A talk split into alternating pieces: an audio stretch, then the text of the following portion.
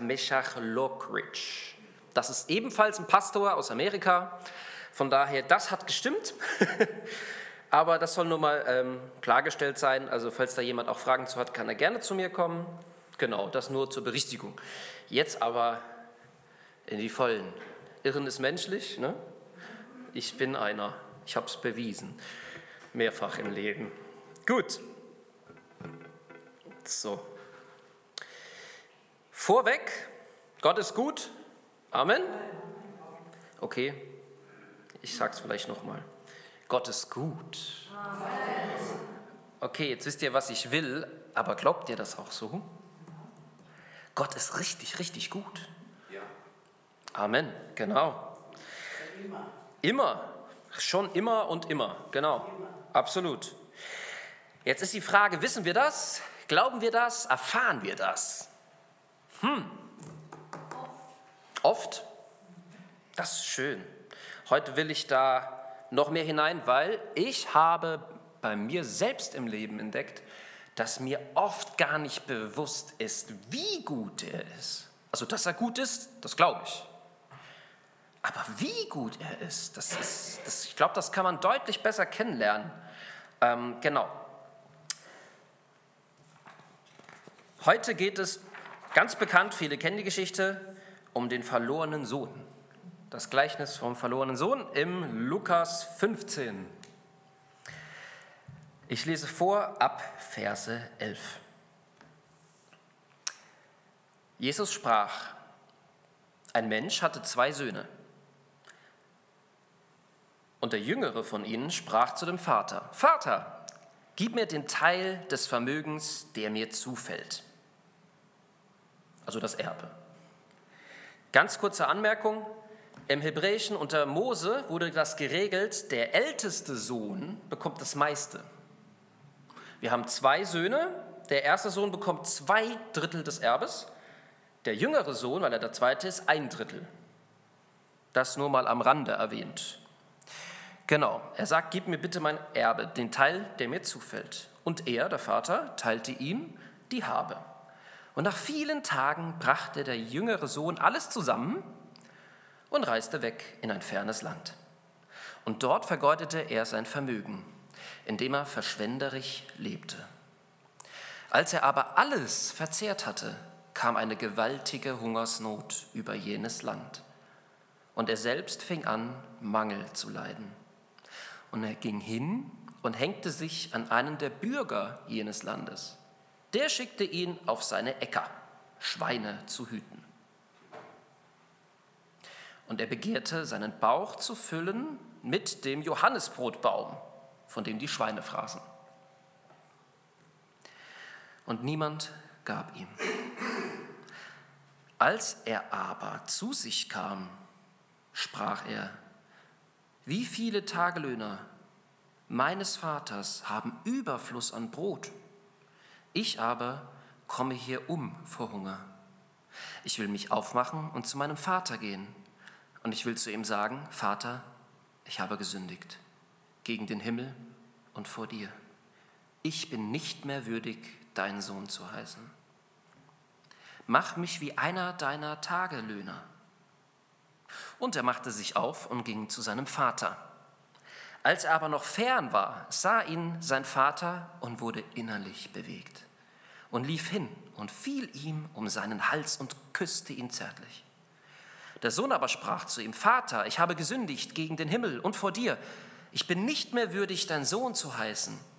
Der Vater aber sprach zu seinen Sklaven, bringt schnell das Gewand, das beste Gewand heraus und zieht es ihm an und tut einen Ring an seine Hand und Sandalen an seine Füße und bringt das gemästete Kalb her und schlachtet es. Und lasst uns essen und fröhlich sein. Denn dieser, mein Sohn, war tot und ist wieder lebendig geworden, war verloren und ist gefunden worden. Und sie fingen an, fröhlich zu sein.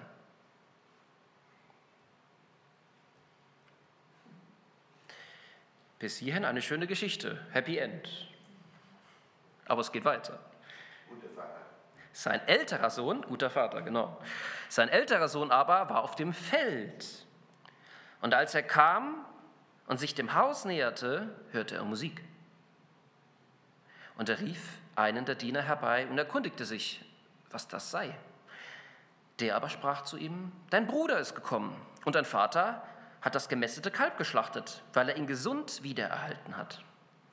Er aber wurde zornig und wollte nicht hineingehen. Sein Vater aber ging hinaus und redete ihm zu. Er aber antwortete und sprach zum Vater, siehe, so viele Jahre diene ich dir und niemals habe ich ein Gebot von dir übertreten. Und mir hast du niemals ein Böckchen gegeben, dass ich mit meinen Freunden fröhlich gewesen wäre.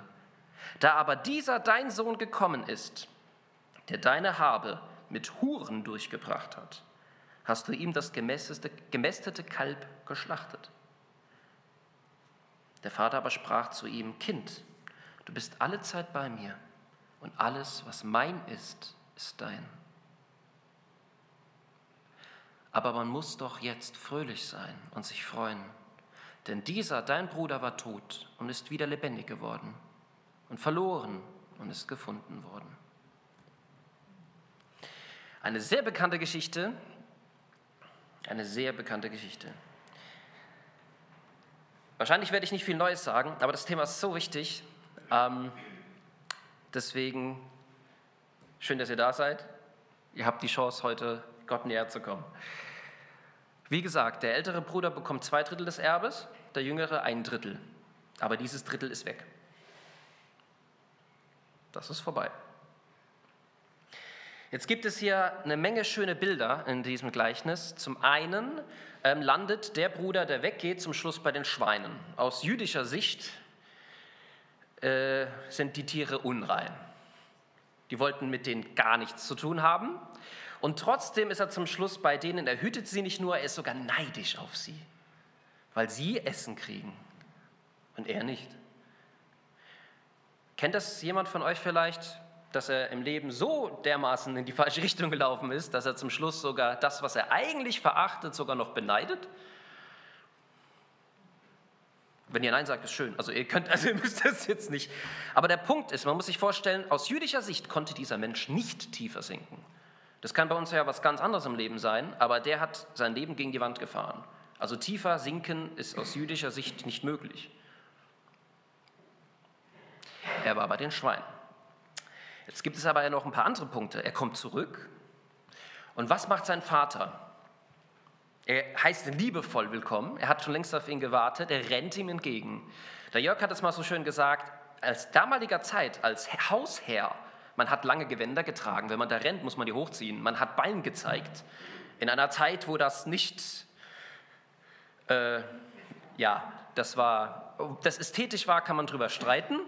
Auf jeden Fall war es äh, nicht sonderlich höflich oder der Etikette entsprechend. Aber das war dem Vater egal. Was passiert noch? Er sagt zu seinen Dienern, gibt ihm das beste Gewand. Das beste Gewand, weißes Gewand, reines Gewand, weiß wie Schnee. Was heißt das? Das heißt, er bekommt neue Kleider, die alten, die dreckigen kommen weg. Sprich, er ist rein. Er bekommt also Vergebung von seinem Vater. Dafür steht dieses Gewand. Und das, was ihn an seine Schuld und sein negatives Leben erinnert, das ist ja der ganze Dreck am alten Gewand, das ist weg. Das wird weggenommen. Das heißt, der Vater fängt hier an, seinen Sohn Stück für Stück wiederherzustellen und wieder Ehre und Würde zu geben. Das geht weiter mit den Sandalen. Damals waren es Dienern und Knechten und Sklaven nicht erlaubt, Schuhe zu tragen. Das heißt, der Vater sagt ihm, ich will nicht meinen, äh, irgendeinen Tagelöhner oder einen Sklaven, ich will meinen Sohn zurück. Er gibt ihm die Würde, ein freier Mensch zu sein, der seine eigenen Entscheidungen trifft. Keiner, der einfach nur tut, was man ihm sagt. Dann gibt es noch den Ring. Wofür steht der Ring? Der Ring ist ein Siegelring, also nicht irgendeiner, der nur schmücken soll. Er hat eine Funktion. Man unterschreibt damit, man versiegelt, man hat Vollmacht, genau.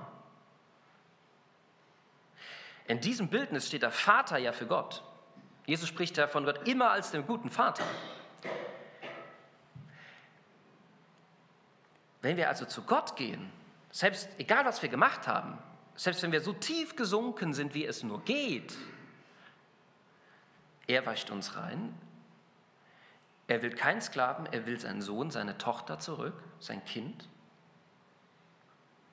Und er gibt Vollmacht. Mit dem Siegelring hat man damals unterschrieben. Das ist eine sehr interessante Sache. Es gibt ja äh, die Stelle, wo Jesus sich von Johannes taufen lässt. Und dann steht geschrieben, ein, äh, der Geist Gottes kam vom Himmel herabgefahren wie eine Taube und landete auf Jesus und blieb auf ihm. Das ist eine ganz wichtige Sache. Er blieb auf ihm, ist nicht weggegangen. Und dann ertönt die Stimme vom Himmel, das ist mein geliebter Sohn, an dem ich Freude habe oder Wohlgefallen habe.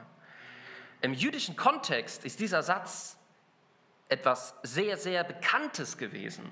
Nämlich wenn ein Vater ähm, einen Sohn hatte, der das 30. Lebensjahr erreicht hat, bei uns wäre es 18, denn mit 30 war man volljährig damals, sehr spät. Ist vielleicht auch klüger, wenn man das heute so macht, ich weiß nicht. Hm. Auf jeden Fall, ähm, mit 30 war man volljährig, man hatte das sogenannte volles Mannesalter. Und alles, was ich jetzt über den Sohn sage, gilt auch für die Frauen. Wir reden nämlich vom Reich Gottes, da ist weder Mann noch Frau. Wenn also hier von dem Sohn gesprochen wird, dann geht es darum, der Sohn erbt. Die Frauen haben damals nicht geerbt. Deswegen heißt es auch in der Bibel, alle, die an ihn glaubten, gab er das Recht, Gottes Söhne zu heißen. In vielen Bibeln wird übersetzt Kinder Gottes. Das trifft es sehr gut, weil mit den Söhnen sind auch die Frauen gemeint. Warum sagt er dann Söhne? Warum? Naja gut, ich bin ein Mann, aber ich bin auch Teil der Braut Christi. Das ist ein Bild. Na, sehe ich bräutlich aus? Nein, okay, finde ich gut. genau, also ich bin Teil der Braut, als Mann auch. Und ähm, jede Frau hat auch das Recht, ein Kind Gottes zu sein, oder in dem Fall also Sohn Gottes, weil der Sohn erbt, der hat Erbberechtigung im Reich Gottes. Das heißt, es gilt für Frauen wie für Männer. Und das Interessante hier ist, ähm, wenn ein Vater einen Sohn hatte, der 30 wurde, der ging mit ihm ins Stadttor. Das Stadttor ist bei uns äh, hier in Lambertheim äh, das Bürgerhaus, nee, wie heißt das? Ratshaus, Bürgerhaus? Also im Endeffekt dort, wo man heiratet, ähm, dort, wo man ganze Unterschriften oder, oder Erbe oder was auch immer. Also im Endeffekt dort, wo die ganze Bürokratie stattfindet für die Gesetze oder für die Pflichten, die man eingeht. Und im Endeffekt war das Stadttor genau dieser Ort. Da saßen die alten und die weißen Männer und dort hat man Dinge offiziell gemacht, damit es jeder hört. Und der Vater ging hin und hat seinen Sohn genommen und hat gesagt, das ist mein geliebter Sohn, an dem ich wohlgefallen habe. Und von diesem Tag an war der Sohn emanzipiert. Emanzipiert. Er durfte im Hause seines Vaters mit unterschreiben. Er hatte Vollmacht. Genau das passiert, als Jesus sich taufen lässt. Da sagt der Vater im Himmel, das ist mein geliebter Sohn, an dem ich wohlgefallen habe. Der hat meine Autorität. Und von diesem Moment an tut Jesus die Wunder. In diesem Gleichnis gibt es dasselbe nochmal. Wir kriegen diesen Ring der Vollmacht. Das ist nicht einfach nur, ich will ein Kind wieder, sondern nein, Gott möchte uns ausstatten mit einer Vollmacht, die äh, nicht einfach nur, ja, ich gehe halt mal in die Kirche oder so, sondern das ist ein Riesending. Das ist gigantisch. Und es gibt einen Pastor, der heißt Nicky Gamble aus England, der hat mal so schön gesagt, bete zu Gott, dass er dir eine Berufung gibt, die so groß ist, dass du sie ohne Gott gar nicht erfüllen kannst. Dass du Gott brauchst dazu. Weil alles andere kannst du ja ohne ihn. Aber es geht ja um Gott. Jetzt zurück zum Gleichnis. Also, der Vater stellt seinen Sohn vollkommen wieder her. Er macht ihn rein, er macht ihn zu seinem Sohn, sein eigener Herr und er bekommt Vollmacht im Reich Gottes. Das passiert, wenn ein Sünder umkehrt zum Vater. Genau das. Und dann wird gefeiert. Dann gibt es aber ja noch diesen anderen Sohn, ne? den älteren. Der war auf dem Feld, kriegt mit, es wird gefeiert und ist stinksauer. Ähm, ja. Ging es euch schon mal so, dass ihr neidisch auf jemanden wart, der, dem etwas Gutes widerfährt? Also ich muss zugeben, das gab es schon in meinem Leben. Hier passiert dem Sohn, dem zweiten, den jüngeren Sohn, der zurückkommt, etwas Gutes. Etwas sehr Gutes. Und der Ältere gönnt es ihm nicht. Warum? Es gibt einen Grund. Und er sagt es ja auch. Die ganze Zeit war ich auf dem Feld und habe keines deiner Gebote missachtet. Und für mich hast du nie eine Party gemacht. Wir haben nie gefeiert. Und die Antwort Gottes ist so genial. Er sprach aber zu ihm, Kind, du bist alle Zeit bei mir und alles, was mein ist, ist dein. Du hättest jederzeit feiern können. Beide Söhne haben eine ganz, ganz große Gemeinsamkeit. Sie kennen ihren Vater nicht gut. Wenn der erste Sohn seinen Vater gut gekannt hätte, wirklich gut gekannt hätte, dann wäre er gar nicht weggegangen. Der zweite Sohn, wenn er seinen Vater wirklich gekannt hätte, dann hätte er gefeiert. Und nicht auf dem Feld gestanden und versucht, seinen Wert zu erarbeiten. Dieses Gleichnis, das Jesus erzählt, erzählt er nicht zu irgendjemandem. Er ist geladen, eingeladen zu einem Abendessen. Und ähm, wie das damals in der Kultur war, lagen die zu Tisch. Und es waren auch Pharisäer darunter. Und wenn Jesus von dem ersten, Entschuldigung, von dem jüngeren Sohn, der das als Erbe verprasst, spricht, spricht er im Endeffekt von den allgemeinen Israeliten, von dem Volk. Wenn er von, den, ähm, von dem älteren Sohn spricht, spricht er von den Pharisäern, die gerade am Tisch sitzen. Er wirft ihnen vor, ihr kennt Gott nicht wirklich. Okay, nun gehen wir mal weiter.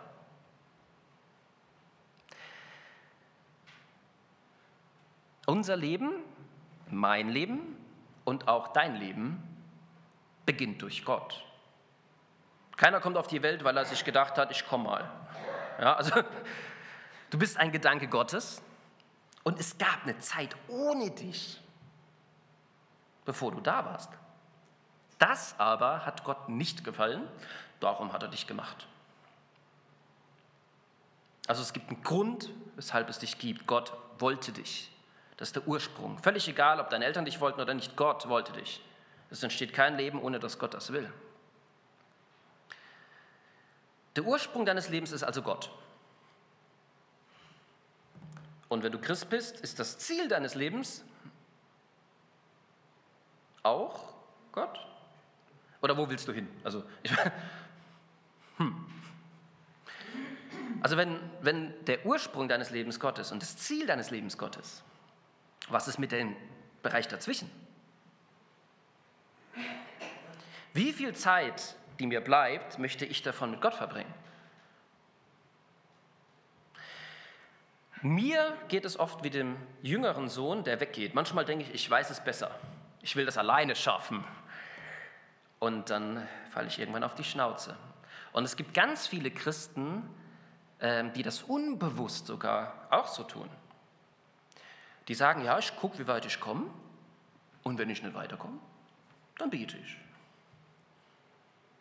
Gibt auch Menschen, die bereiten eine Predigt so vor. Ja, ich fange mal an.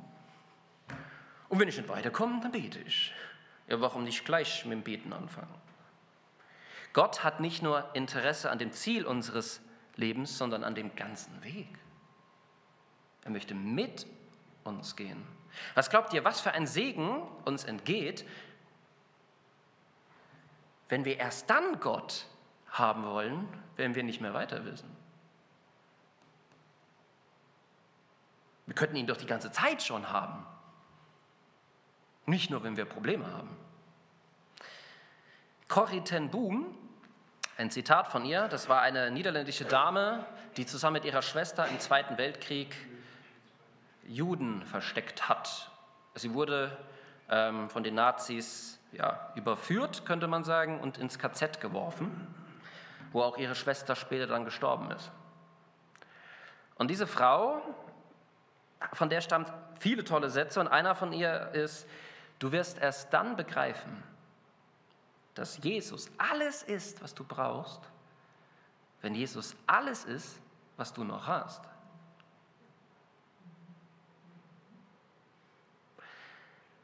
Ich bete jetzt mal für mich, bin ganz egoistisch, und für euch. Ähm, das, ja, ich bete jetzt einfach. Vater, ich bitte dich im Namen Jesus Christus, lass uns nicht erst, wenn es nicht mehr weitergeht, nach dir fragen. Lass uns nicht erst bei den Schweinen landen. Ich bitte dich, veränder unser Herz, veränder uns in uns drinnen, ganz tief in uns, dass wir dich suchen. Viel mehr. So viel Segen entgeht uns. Herr, wir wollen nicht äh, irgendwo landen, wo es keinen Ausweg mehr gibt, außer dich. Wir wollen dich vorher noch viel mehr erfahren in unserem Leben. Darum bitte ich dich im Namen Jesu Christus. Amen. Jetzt gibt es ja aber noch den zweiten Sohn, ne? den älteren. Der ältere Sohn bleibt zu Hause und er hält alle Gebote seines Vaters. Zumindest behauptet er das. Und er sagt, dein jüngerer Sohn hat dein, das Erbe verprasst mit Huren. Wo steht das in der Geschichte? Da steht, dass er das Geld verprasst, aber nicht wie. Der Bruder, der Jüngere, kommt zurück, es ist eine Party, der Ältere weiß davon nichts, bis er die Musik hört. Und dann urteilt er. Er hat es mit Touren durchgebracht. Woher weiß er das? Hat er mit ihm gesprochen? Kann sein, dass es stimmt, wir wissen es nicht. Aber er behauptet es zumindest. Genau. Was ist jetzt das Problem von dem älteren Bruder? Wie gesagt, beide kennen ihren Vater nicht gut. Der ältere Sohn bleibt treu, arbeitet, hält die Gebote seines Vaters, aber auch er kennt ihn nicht. Er hätte jederzeit feiern dürfen, jederzeit. Dem älteren Sohn war Religion wichtiger als die Beziehung zu Gott. Ein Pastor aus Amerika, Chris Wellington, hat mal so schön gesagt, was ist eigentlich Religion? Religion ist, wenn der Mensch versucht, durch seine eigene Leistung Gott zu gefallen.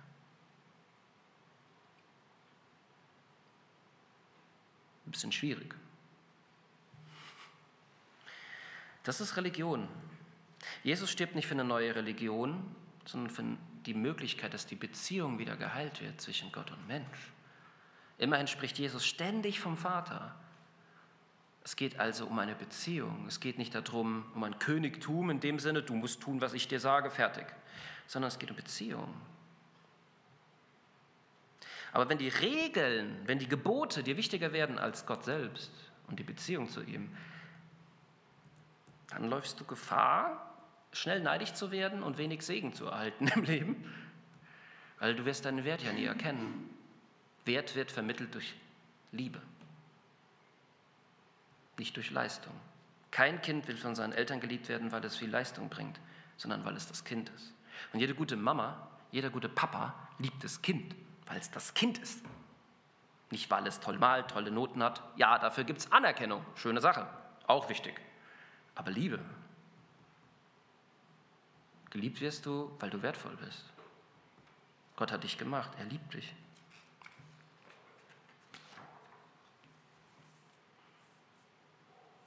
Jetzt kommen wir noch mal zur Frage. Ich habe am Anfang gesagt, Gott ist gut. Amen. Amen. Ja, aber wie gut ist er denn? Weißt du das? Wie kriegt man raus, wie gut Gott ist? Indem man möglichst viel Zeit mit ihm verbringt. Beide Söhne haben zu wenig Zeit mit ihrem Vater scheinbar verbracht. Sie kannten ihn nicht richtig. Das Interessante ist, es gibt noch einen dritten Sohn.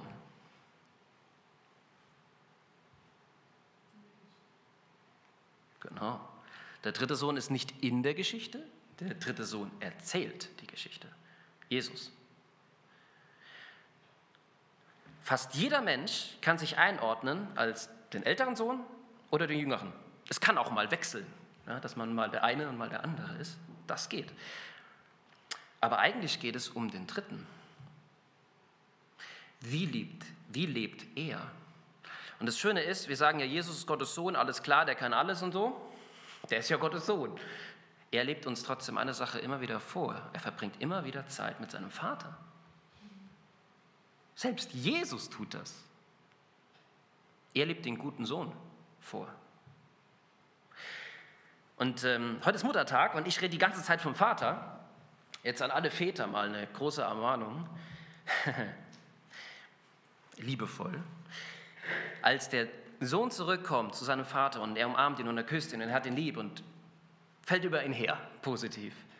Da gleicht dieser Vater, oder sagen wir es andersrum, viele Mütter scheinen das Herz Gottes, das Vaterherz, auch besser zu verstehen und zu leben und zu repräsentieren als viele Väter. Ja, der Sohn muss sich erst wieder anstrengen, der muss sich erst entschuldigen, der muss erst. Gott sieht das Herz. Viele Mütter sehen auch auf das Herz. Wie gesagt, Mütter sind nicht automatisch Gott, ja, bloß nicht falsch verstehen und auch nicht fehlerfrei. Aber ich glaube, viele Mütter haben etwas begriffen, was die Männer unbedingt noch lernen müssen. Diese Barmherzigkeit, das ist unbezahlbar. Ja. Was wäre wohl geschehen, wenn der zweite Sohn mehr Zeit mit seinem Vater verbracht hätte? Er hätte sein Leben nicht gegen die Wand gefahren. Beim zweiten Sohn, er hätte seinen Wert nicht erkämpfen müssen oder versucht zu erarbeiten. Nein, er hätte seinen Wert gekannt. Und dieses Wissen hätte ihn fröhlich gemacht. Er muss nicht mehr kämpfen um Anerkennung, um Liebe. Wie gut kennst du Gott, den Vater? Wie gut willst du ihn kennen?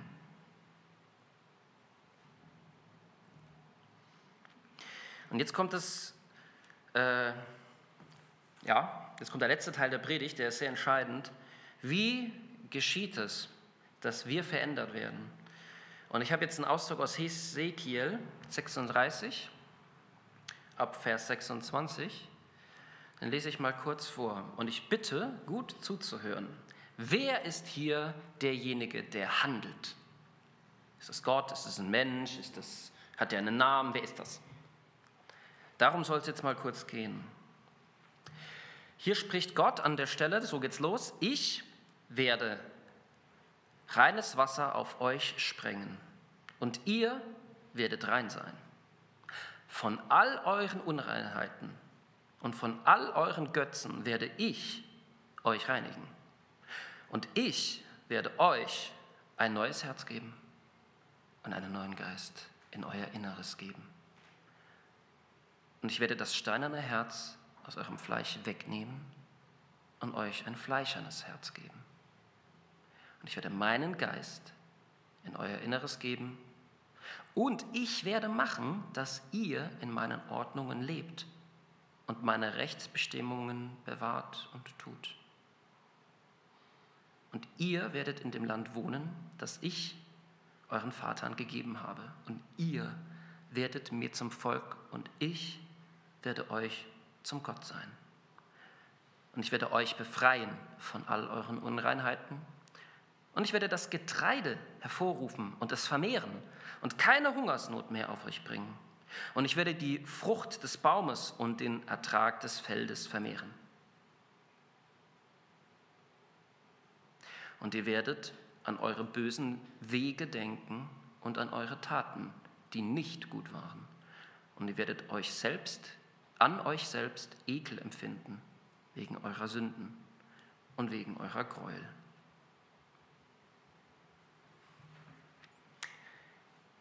Wer wächt uns rein? Gott. Wer nimmt das steinerne Herz weg? Wer gibt ein fleischernes Herz? Also ein Herz, das, das lebendig ist, das empfindsam ist, auch verletzlich, aber mitfühlend. Wer vermehrt den Ertrag auf dem Feld? Gott. Wer sorgt dafür, dass wir in den Bestimmungen Gottes gehen und die Gebote halten? Gott steht hier. Nicht ich um meine Leistung.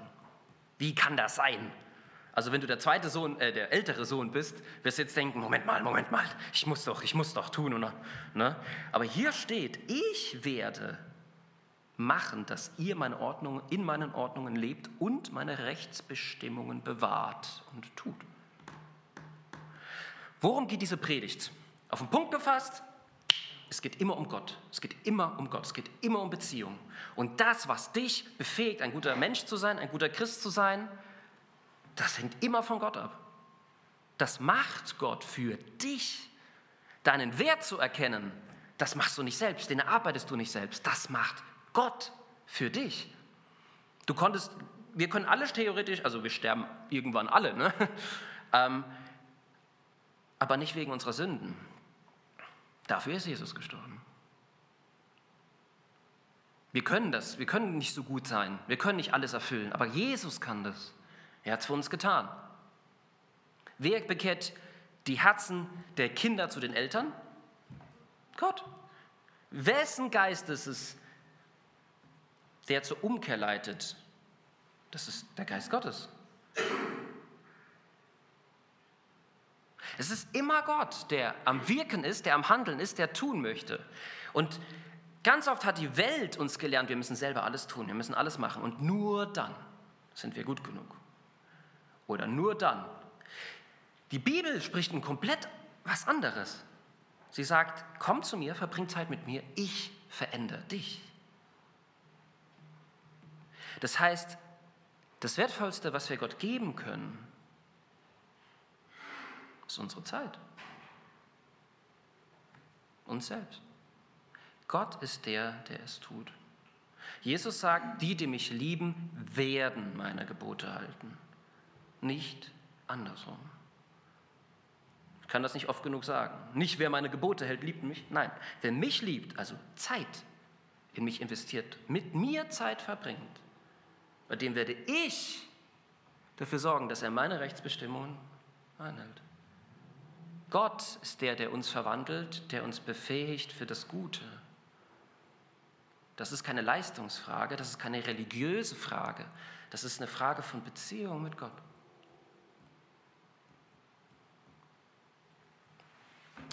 Genau, jetzt kommen wir schon zu Ende der Predigt. War ja auch gehaltvoll, hoffe ich zumindest.